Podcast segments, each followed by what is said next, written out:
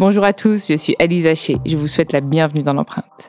Nous allons essayer de comprendre ensemble comment les marques d'aujourd'hui s'engagent tout non pour notre planète. Chaque semaine, je reçois donc des start des PDG de grands groupes ou encore des directeurs de la RSE qui m'expliquent comment leur entreprise s'engage pour porter une révolution de l'impact sur notre planète.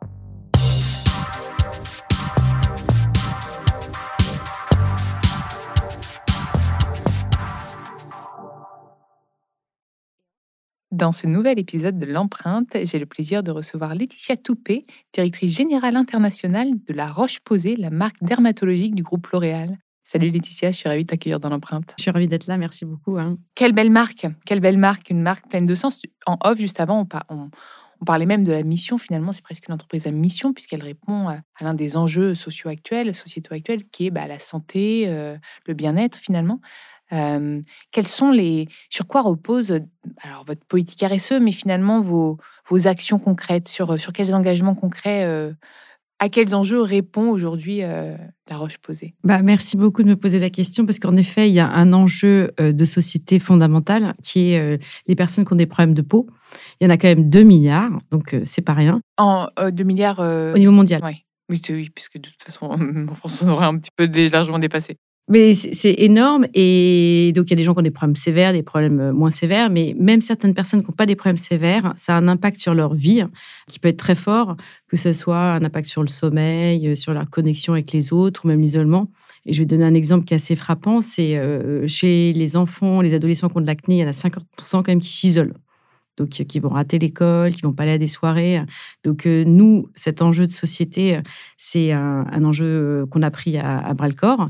Et, euh, c'est en ça, on va travailler avec des médecins, trouver des solutions pour justement être aider toutes ces personnes-là. Et c'est en ça qu'on dit que La Roche-Posay est une marque pionnière et engagée pour changer la vie des gens.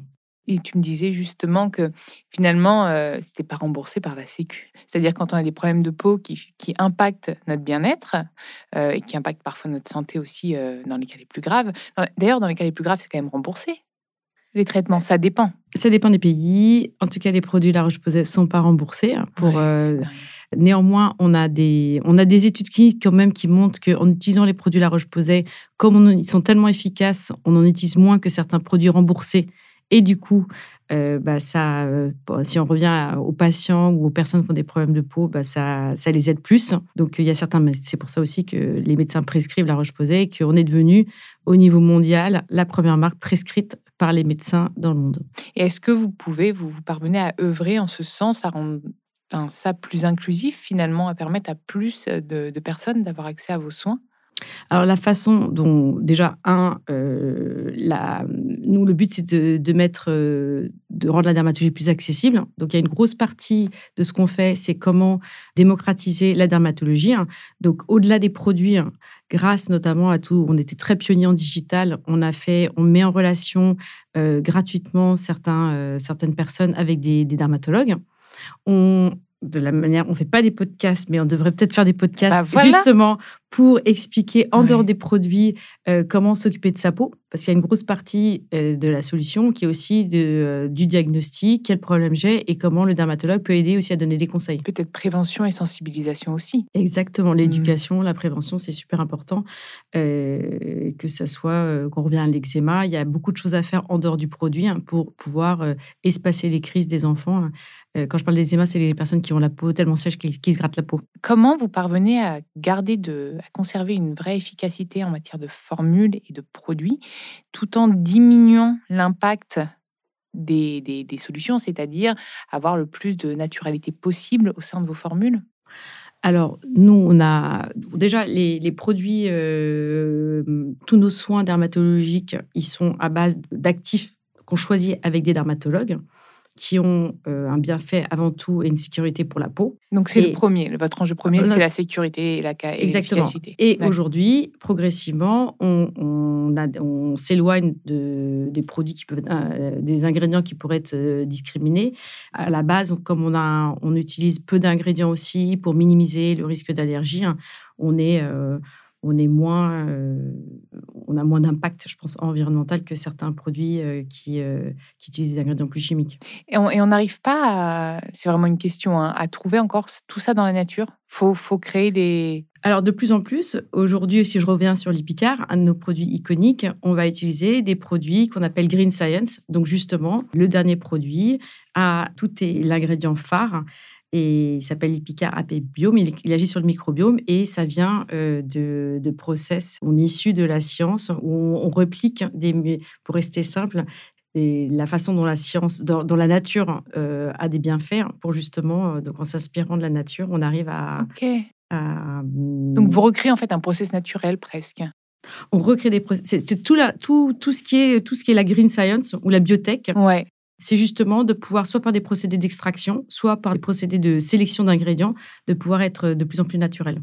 Est-ce que vous avez un peu réussi à quantifier votre impact? On parle de bah, en fait, de, beaucoup d'entreprises s'engagent sur une neutralité carbone. Etc., Alors aujourd'hui, toutes les usines de La Roche-Posay sont euh, carbone neutres. D'accord. Euh, au niveau des ingrédients, on est dans une, on est rentré dans une logique de transparence. Donc comme le groupe L'Oréal a lancé, s'appelle le, PIL, c'est Product Impact Labeling, c'est de mesurer selon la, tout au long de la chaîne de valeur du produit l'impact sur l'environnement. Donc cette démarche de transparence, on a lancé sur La Roche-Posay ce labeling euh, qui est donc qui a des petites couleurs. ça a été lancé par Garnier, qui appartient au groupe L'Oréal en premier, qui est la marque la plus naturelle. Et on a été la première marque de la division de la santé à le lancer. Donc, on a l'impact de chacun de nos produits euh, sur l'environnement. Et euh, donc, nous, ce qui est très important, c'est de diminuer en effet de mesurer notre impact. Et c'est également euh, toute la démarche de transparence qu'on peut avoir avec notre consommateur. Donc, on lance aussi ce qu'on appelle maintenant des des digital twins, des jumeaux digitaux avec des QR codes pour expliquer derrière aussi tout ce que derrière chacun de nos, nos produits phares, quels sont les tests qui sont mis en place euh, derrière euh, les clés ou ce qu'on revendique sur les produits, hein, euh, quels sont les tests, qu'est-ce qu'on a mis en place avec les dermatologues. Et au-delà même du produit, beaucoup, on parlait de podcast, mais d'éducation pour aller au-delà du produit hein, dans cette démarche de transparence et d'accompagnement pour euh, toujours, nous, notre objectif principal, c'est d'avoir le meilleur impact pour que le moins de personnes, euh, parmi ces 2 milliards dont on parlait, euh, souffrent de problèmes de peau et s'isolent. Et ça, c'est un vrai enjeu, en effet, de demain, de voir comment on mesure cet impact positif. À date, on a des études à chaque fois qui disent est-ce que ton produit, il a un impact positif? Donc, par exemple, je prends l'acné, est-ce qui permet euh, d'aider à moins s'isoler? Je prends l'épicard, est-ce qui permet de mieux dormir? Donc, c'est déjà un impact euh, qui va au-delà de ce qu'on appelle des, critères de peau. Et demain, euh, si je vais sur un sujet qui est beaucoup plus sensible, qui est l'accompagnement des personnes qui ont des cancers, puisque 80% des gens qui font des traitements des problèmes de peau, et on les accompagne pour diminuer en préventif et en curatif les agressions qui sont dues au traitement. Ben, c'est de voir en, quoi on aide les gens à poursuivre le traitement et du coup, on favorise euh, indirectement, à notre humble niveau, la guérison. Et pour toutes les personnes qui n'ont pas euh, accès au digital, parce que ce qui est vrai, c'est qu'on y a quand même toute une, même si euh, aujourd'hui on est une société qui se digitalise, il y a toute une partie de la population qui n'est pas très digitale. Est-ce que les pharmaciens sont éduqués? Est-ce que justement, est-ce que vous arrivez à avoir d'autres ambassadeurs de marque hors digital? Donc, donc, justement, on a réouvert la cure et on a fait un événement énorme où là, ce qu'on a fait, c'est qu'on a réuni des dermatos de très très haut niveau, des dermatos qui sont plutôt des dermatos influenceurs, qui sont là pour aider à, à répandre le savoir. Et donc, on fait des sessions déjà avec les dermatologues, nos cœurs de métier, pour éduquer. Donc, les dermatologues euh, qui sont spécialistes de certains sujets éduquent euh, d'autres dermatologues et aussi des influenceurs de la peau. Et ce genre d'événement, on fait de temps en temps avec des dermatologues justement et des pharmaciens. Notre objectif, c'est à chaque fois de faire avancer la connaissance et la science et après de trouver des personnes justement pour euh, diffuser euh, toute cette connaissance. Et donc, euh, comme tu le dis, à juste titre, il y a les dermatologues, il va y avoir les pharmaciens, il y a beaucoup les infirmières maintenant dans certains pays qui ont un rôle clé les médecins généralistes, parce que malheureusement, il n'y a pas autant de personnes qui ont accès à un dermatologue. Et après, aussi... Ils sont bookés de toute façon six mois à l'avance, donc c'est impossible. c'est la France. non, mais c'est un, truc de fou. Alors, justement, de temps en temps, on fait ce qu'on appelle des sessions euh, Appelle ton dermato ou Ask Derm, où on propose des moments où on a déjà réservé des créneaux pour que les gens puissent avoir accès à un dermatologue. Euh, facilement, oui. Exactement. En fait, cette marque, sa particularité, quand je dis qu'elle est pionnière et qu'elle est engagée, c'est que elle est, euh, elle, au-delà des produits, on met beaucoup en relation les experts avec ceux qui ont besoin qu'on s'occupe d'eux pour pouvoir justement faire avancer les choses et euh, Là, on rentre dans la saison euh, solaire, donc on est très engagé. J'allais t'en parler, ça justement, euh, de la crème solaire. Alors moi, j'ai vraiment une question, c'est perso, mais c'est pas grave. Peut-être que d'autres euh, internautes se posent la question. Il y en a plein qui disent oui, alors la crème solaire, en fait, de base, c'est quand même, enfin, faut pas en porter tous les jours parce que c'est mauvais pour la santé. Vrai ou faux? Je déconstruis. Je, je répondrai faux. OK. Mais chacun, il y a d'autres personnes qui vous diraient attention, il faut peut-être pas mettre tel et tel filtre à tel moment de l'année. Mais en fait, en été, il vaut mieux quand même mettre de la crème solaire tous les jours, c'est ça? À tous les jours et plusieurs fois par jour. Ok, bon, déjà, oh peut-être falloir que j'aille chercher mon tube là tout de suite. Ce n'est pas fait. Et, parce que on ne sait plus. Tu vois, là, et, un le tube, il faut le jeter au bout de. Moi, j'ai l'autre ah jour, j'ai bah, la poche sensible, mais j'ai utilisé de la crème solaire euh, qui restait de l'année dernière, qui avait dû être dans un sac bien exposé au soleil. Et j'ai pris un coup de soleil. Là, je me dis, c'est pas possible. J'ai mis un SPF 50. Euh, je ne peux pas avoir un, coup de soleil en ayant avec le, temps qu'il faisait. Donc, ça, c'est aussi. Euh, Alors, petit message perso à ma mère. pense à renouveler tes tubes de crème solaire. Non, mais tu vois, on a un vrai problème avec l'information. Donc, c'est là qu'on a besoin de vous, les marques, pour nous éduquer. Parce et, que, et, nous, on a besoin aussi de vous. Oui, ben, c'est ça. Donc, en fait, on est par... on, bon exactement. En fait, moi, j'ai pas envie de gaspiller, donc là, là je, taquine ma maman, euh, mais c'est moi qui lui dis de pas acheter les trucs et de les garder pour l'année prochaine, de pas gaspiller, etc. Mais en fait, tu vois, c'est hyper important de se dire, bah non, en fait, là, le problème, c'est que. Alors, un tube qui a été exposé sur une plage en plein soleil à la fin de l'été où il faut le jeter. Euh, pour revenir à la question initiale, euh, est-ce qu'il faut mettre de la crème solaire toute l'année? Le pire, c'est quand on fait du sport ou que les enfants euh, vont dans des cours d'école en plein soleil. Au début, quand la peau n'a pas du tout été habituée. Une fois qu'elle est habituée, etc., c'est mieux quand même. Mais tous les matins, l'été, il faut quand même mettre de la crème solaire. Et, et peu importe son phototype. Oui. Là, on vient de publier. Même les, même les peaux très sombres? Et justement, donc là, on vient de publier. L'enjeu, c'était comment, avec des médecins qui disaient, notamment, donc on a réuni des médecins de, tous les pays, hein, dont l'Afrique et, euh, et, beaucoup l'Amérique latine, il peut y avoir des phototypes beaucoup plus foncés. C'est de dire, on pense que quand on a la peau euh, plus, euh, un phototype plus foncé, on n'a pas besoin de se protéger. Or, justement, les UVA agressent tous les types de peau. Donc, en effet, par rapport aux UVB, ils sont mieux protégés par leur mélanine qu'ils ont. Donc, on a, là, on est en train d'éduquer les médecins. Mais c'est les UVA qui sont, qui sont euh, ceux qui sont responsables en plus des maladies les plus graves. Et du coup, là, le, le, lancement, là, j'aurais dû venir, je suis venue les mains vides. Tu es en train de me dire que je vais avoir un cancer de la peau Moi, je suis à moitié mat et toute faut, petite, je voulais pas mettre de crème solaire. Antelios UV Mune, qui vient de sortir, là, qu'on vient de sortir, il est, euh, c'est le premier fil qui protège des UV les plus insidieux, comme on dit, donc hmm. tous les 30% des UVA très longs. Donc ça vient de sortir. Là, j'en profite pour faire un petit peu de pub. Parce que parce tu que as le droit. Non, on est en plein été, il va falloir vous protéger. Et, c'est un euh, enjeu à nouveau. Le cancer de la peau, c'est quand même un enjeu très fort de santé publique. Alors encore une fois, on peut le dépister. En fait, on peut avec les grains de beauté, mais le problème, c'est qu'on n'a pas de place chez les dermatos. Ah ben alors là, je sors d'un rendez-vous qui est de comment voir avec des médecins pour trouver. Il y a certaines applications qui sont basées sur l'intelligence artificielle qui permettent de faire des premiers dépistages par peut-être d'autres professionnels de santé pour aller faire de la place pour que les, les dermatos et puissent voir les personnes qui ont les problèmes les plus graves. Et c'est un vrai enjeu. faut pas paniquer les gens, mais en fait, juste se responsabiliser. Puis, ben, Alors déjà, sur le site euh, justement de La Roche-Posay, il y a toute une partie très éducative qu'on a créée avec des dermatologues qui explique, c'est la méthode ABCDE, euh, qui explique comment voir quand un c'est pas normal. Donc c'est tout ce qui est euh, donc euh, la couleur, le contour, le diamètre, l'épaisseur. Petite méthode. Quand on voit qu'un grain de beauté évolue très vite sur ces quatre cinq paramètres, c'est qu'il y a quand même un petit problème. Exactement. Après, ne paniquez pas si par exemple vous voyez que voilà, on, a l'année. Par contre, faut pas laisser traîner plusieurs années en fait. Faut le faire enlever rapidement. Tout à fait. Bon, c'était la minute euh, santé. La minute santé. Et c'est là où c'est très intéressant de voir euh, que tout ce qui est digital quand même, et intelligence artificielle, tout à l'heure je disais on est pionnier, donc on lance des nouveaux produits, mais on, travaille de plus en plus, on développe euh, des diagnostics, on en a fait un avec certains médecins sur l'acné, parce que comme la dermatologie, et pas, ça dépend des pays, mais comme tu l'as dit, il n'y a pas toujours des dermatos qui sont libres tout le temps.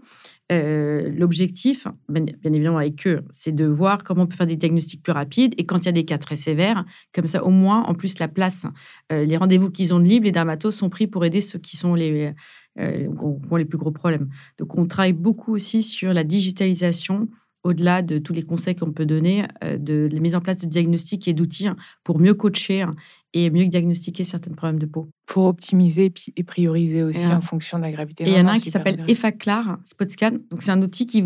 On fait trois photos, c'est hyper simple. Et on, déjà, on arrive à voir si justement le degré d'acné. Ah, génial. Et, euh, et voilà. Tu me parlais de, de, produits à impact positif. Donc, j'imagine que vous essayez aussi de réduire au maximum leur impact négatif pour essayer, dans la balance, d'avoir. Euh, bah, d'avoir que du plus. Quoi. Quelles sont aujourd'hui les limites que tu rencontres Enfin, tu as forcément des obstacles pour avoir un produit le plus, euh, bah, le, plus durable et responsable nous, possible. Le, le, packaging, par exemple. le packaging, c'est l'enjeu. Donc, pour ceux qui connaissent la marque, on a soit des bouteilles, soit des tubes majoritairement, donc qui sont en plastique. Donc, nous, notre enjeu, c'est majoritairement comment on arrive à avoir moins de plastique ou du meilleur plastique. Donc ça, c'est le tu premier Tu ne pourrais pas faire du... Euh, par exemple, tu me parlais de ton tube de crème de notre tube, ou du mien, typiquement, euh, que je n'ai pas fini d'utiliser euh, à la fin de l'été. Est-ce que c'est pas possible d'avoir des plus petites quantités et de le prendre en vrac? Ça, c'est quelque chose qui est vraiment infaisable, tu penses? Alors, pour l'instant, comme on est testé sur des peaux, même allergiques, et des gens qui ont des problèmes, on le vrac, on n'arrive pas parce que ça contamine les produits. Donc, on n'a pas réussi pour l'instant. Ça contamine. Ok, on n'a pas encore réussi à isoler. Le seul truc qu'on a réussi, c'est sur les produits d'hygiène, où du coup, on a lancé des recharges. Donc là, c'est vrai qu'on économise 75% de plastique, donc ça, c'est super. Toujours le même produit, l'Ipicard et Faclar, maintenant, il y a des recharges. Après, il y a tous les produits qu'on a fait avec euh, des tubes à base, dont une partie est à base de carton. On diminue aussi, là, donc il y a Antelios, il existe. Donc il y a des personnes qui n'aiment pas quand il y a une partie en carton. Pourquoi? Parce que certains parce que ça fait moins efficace. Donc je le dis, ils sont, c'est des produits. Euh, après chacun fait ses choix. Hein, donc euh, je ne suis pas là pour le consommateur. Mais tu vois, mais c'est ça le. Enfin, moi je trouve que c'est dommage parce que vous essayez de faire. Euh, de, proposer un produit plus éco-responsable et la société va le rejeter. C'est pas possible. Enfin, ça non, les gars, éduquez-vous, écoutez-nous. donc il y a ça. Et après, il y a aussi d'utiliser, donc ça, c'est moins de plastique. On a fait des capsules justement sur les, les, tubes Antelios et les tubes Lipica. C'est des capsules toutes petites donc, quasiment, c'est tout plat. Donc, au début, les gens disent Ah, il n'y a plus de capsules. Mais c'est pareil. Donc, c'est le changement. Il faut accompagner. Mais donc là, on réduit à nouveau euh, l'utilisation de plastique. Et après, il y a aussi tout ce qui est du meilleur plastique, quelque part. Mais le plastique n'est pas encore recyclable à l'infini. C'est ça le problème. Mais là, je me retourne vers euh, ceux qui produisent. Vers les filières. Exactement, les filières. Euh, donc, au début, pareil, le consommateur était surpris parce que la couleur était un peu moins blanche de la mmh, bouteille. Mais là, ah, mais tout de suite, oui, on n'utilise que du, du 100% recyclé. Et maintenant, euh, je pense que le, le consommateur. Il y a suffisamment de matière? Parce que parfois, il y a des vraies pénuries de matière, même pour faire du recyclé. Il y en a certains qui me disent, bah, d'ailleurs, c'était après la pandémie, je ne sais plus qui j'avais reçu dans l'empreinte, qui me disait, nous, on aimerait proposer tous nos produits en recyclé, mais il n'y a plus assez de. Non, il n'y a plus assez. Ah, donc plus... Ah, bah, voilà, ah, nous, on est bien lotis pour l'instant, mais dans tout, on n'est pas tous. Euh, ça dépend en fait du type de plastique que vous utilisez. Et ça dépend aussi, voilà, et si on est en PE, pour ne pas rentrer dans le détail, PP, euh, voilà, tout n'est pas disponible. Et puis après, il y a aussi l'enjeu de créer. Il y a certains plastiques pour l'instant, types de plastiques, qui sont plus ou moins mous, qui ne sont pas encore disponibles en, recyclé. Mais alors, comment faire pour moins gaspiller finalement nos produits si au bout d'une certaine euh, tu vois, même, on voit des dates de péremption et parfois, on n'a pas fini d'utiliser nos produits. Est-ce qu'il faut s'y fier Sur les solaires, si on n'a pas fini son tube solaire à la fin de l'été, c'est qu'on n'en a pas mis assez. Hein. Ça, je... Tartinez-vous, les gars. Oui, mais bon, achetez pas non plus 36 tubes. Ah, Peut-être ah, acheter un par un. Normalement, c'est une petite... La leçon pour être pédagogique, c'est pour un... le corps, c'est une balle de tennis. Et pour le visage, on dit une balle de golf. Donc, euh, il y en a, euh, je pense qu'on met tous une petite. Non, pardon, le, visage, une petite cuillère, une balle de golf pour le corps d'un enfant, une balle de tennis pour le corps d'un adulte.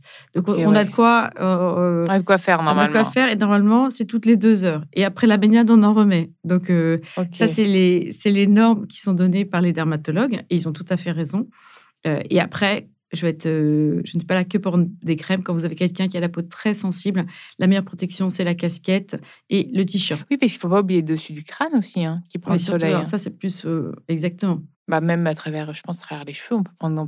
Est-ce qu'on peut prendre des coups de soleil Si, sur si, on voit que les personnes qui sont chauves ou qui ont eu très peu de cheveux euh, sont ont plus de mélanome sur le, enfin plus de cancer sur, euh, voilà. Donc bah, la casquette, La casquette, La ouais, le casquette. chapeau. euh. voilà la casquette. Est-ce que tu aurais envie de- d'ajouter quelque chose avant de, de terminer cet épisode? Je voudrais remercier déjà tous les médecins avec qui on travaille, parce qu'on a, on est, on a commencé en disant qu'on était une marque qui était prescrite par les médecins et qu'on était une marque qui était engagée pour un enjeu de santé publique. C'est grâce à, donc, aux médecins avec qui, à chaque fois, on repousse toujours euh, des limites, euh, des nouveaux territoires. Demain, ce sera la santé mentale ou le, ce qu'on appelle le bien-être euh, dans le soin de la peau. Donc, euh, c'est toujours des nouveaux territoires qui nous permettent d'accompagner euh, et d'avoir un impact, justement, euh, plus positif. Et c'est ça qui nous motive. On le disait en, dehors au début que c'est aux, aux- marques et aux groupes à qui revient la responsabilité hein, d'avoir un impact plus fort pour changer et transformer les comportements et éduquer. Donc, euh, je suis très heureuse et merci de m'avoir donné l'opportunité justement pour partager. euh, Je pense qu'on a fait un peu d'éducation qui a de l'impact. Exactement. Merci à toi d'être venu dans l'empreinte. Merci à vous d'avoir écouté cet épisode. Vous pouvez retrouver tous les épisodes sur toutes les plateformes de podcast ainsi que chaque semaine sur thegood.fr. N'hésitez pas à liker, partager et commenter le podcast. À très vite.